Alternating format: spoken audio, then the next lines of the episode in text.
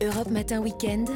Céline Géraud. Alors l'actualité cette semaine a beaucoup tourné autour de l'éducation de nos enfants, entre les directives dégainées par le ministre Papendiaï pour relever le niveau en français et en mathématiques, la sortie de la première dame sur le retour de l'uniforme à l'école et des étudiants qui trichent grâce à l'intelligence artificielle.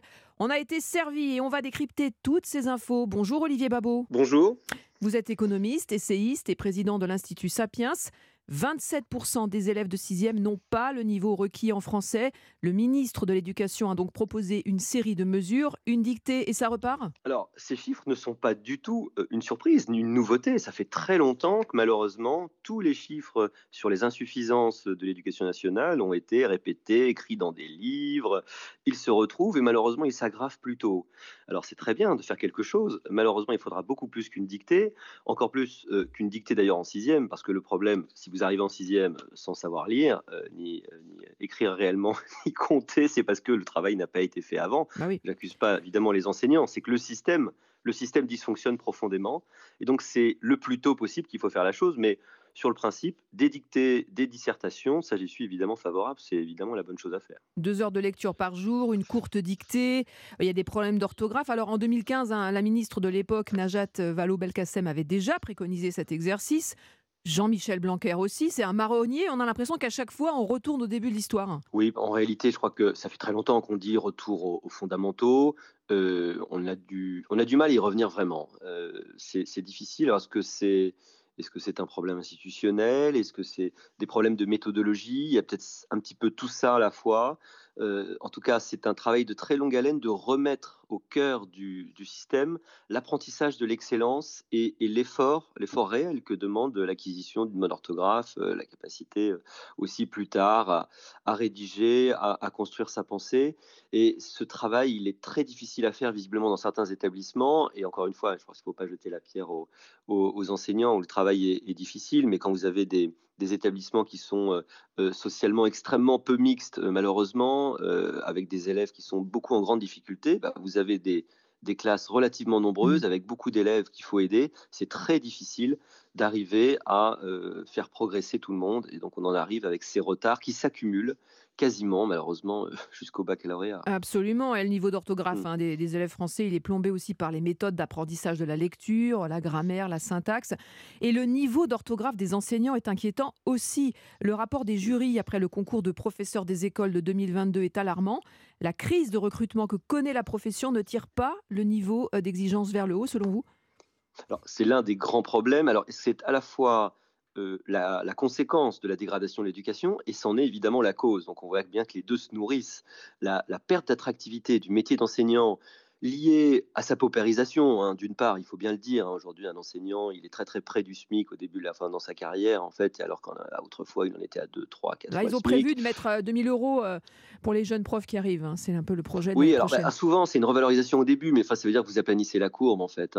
C'est-à-dire que bon, vous, vous montez jamais très haut. La réalité, c'est qu'aujourd'hui, quand vous êtes enseignant, arriver à vous, à vous loger dans les villes, vous enseigner, c'est très compliqué. Euh, et, bon, il y a la première chose dans cette, dans cette attractivité, c'est évidemment le, le salaire, mais il y a aussi les conditions de travail, il y a les conditions de travail qui sont quand même de plus en plus difficiles, des parents dont il faut bien dire qu'ils sont de plus en plus consommateurs, euh, exigeants, et parfois même euh, violents, ce qui n'est pas du tout l'attitude qu'il pouvait y avoir autrefois. Mmh. Et puis la considération sociale aussi de l'enseignant, qui est plus du tout la même. Hein. Les hussards noirs de la République euh, qu'on regardait avec euh, crainte et grand respect, ouais. c'est complètement fini. Ouais. Tout ça fait qu'aujourd'hui, malheureusement, malheureusement, c'est presque un métier par défaut mmh. euh, enseignant, alors que c'est objectivement, alors sans doute parce que c'est un enseignant qui vous parle, mais c est, c est, ça, ça, devrait être le plus beau métier du monde mmh. euh, et le plus exaltant. Et donc c'est dommage, si vous n'avez plus les gens qui viennent, plus les gens avec le bon niveau, bah forcément vous, vous, vous, avez du mal à enseigner ce que vous ne savez pas. Hein. Les aveugles ont du mal à guider les aveugles. Hein. Cette semaine, c'est Brigitte Macron hein, qui a fait le buzz en se déclarant favorable au port de l'uniforme dans notre école, une position défendue depuis longtemps par la droite, le Rassemblement national et quelques députés du groupe Renaissance.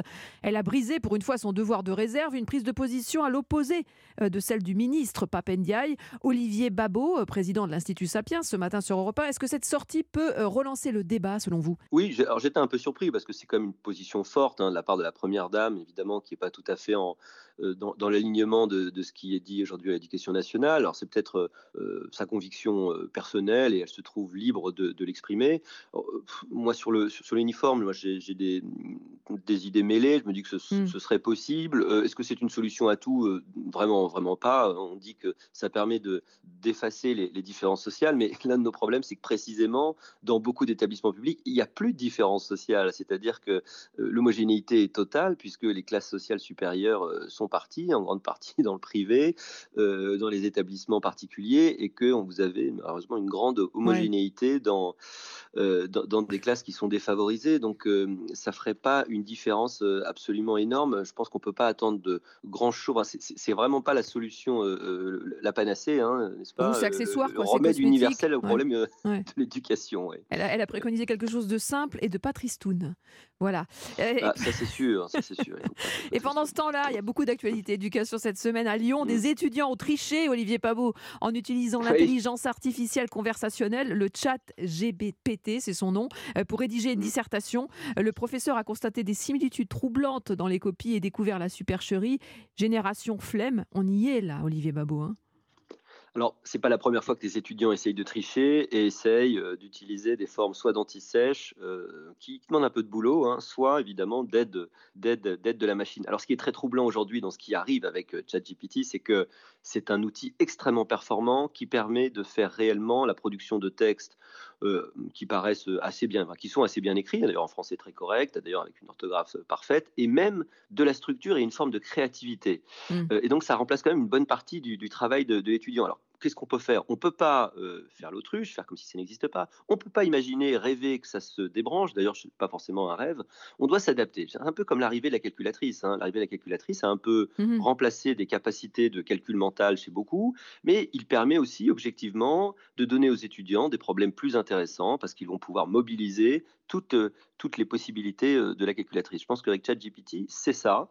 Euh, il faut qu'on entérine le fait que l'outil existe. D'ailleurs, moi, dans tous mes cours en ce moment à l'université, la première chose que je fais, c'est que je fais une démonstration. Je montre. souvent, ils sont émerveillés, effectivement. Ils, ils voient les étudiants, un monde de possibilités s'ouvrir à eux. Mais qu'est-ce que ça veut dire? Ben, Ça veut dire que les types de tests vont, vont évoluer. on ne va pas leur demander la même chose. On ne va pas leur demander d'abord de produire les choses à la maison parce qu'on saura bien comment c'est produit. Oui on pourra peut-être faire des tests sans machine, déjà encore. Donc là, malheureusement, il va bien falloir qu'ils prouvent qu'ils sont capables de faire les choses euh, sans béquille. Et puis, on va aussi utiliser la capacité à peut-être prendre du recul, faire de, avoir un jugement sur, sur les textes de ChatGPT. Donc, c'est une transformation importante qu'on va regarder, mais c'est pas la fin de l'université, heureusement, hein, ni de l'école. Bon, à suivre en tout cas. Merci beaucoup, hein, Olivier Babot, pour cet éclairage passionnant et bon dimanche à vous. Bon dimanche. Europe Matin Weekend. Céline Géraud.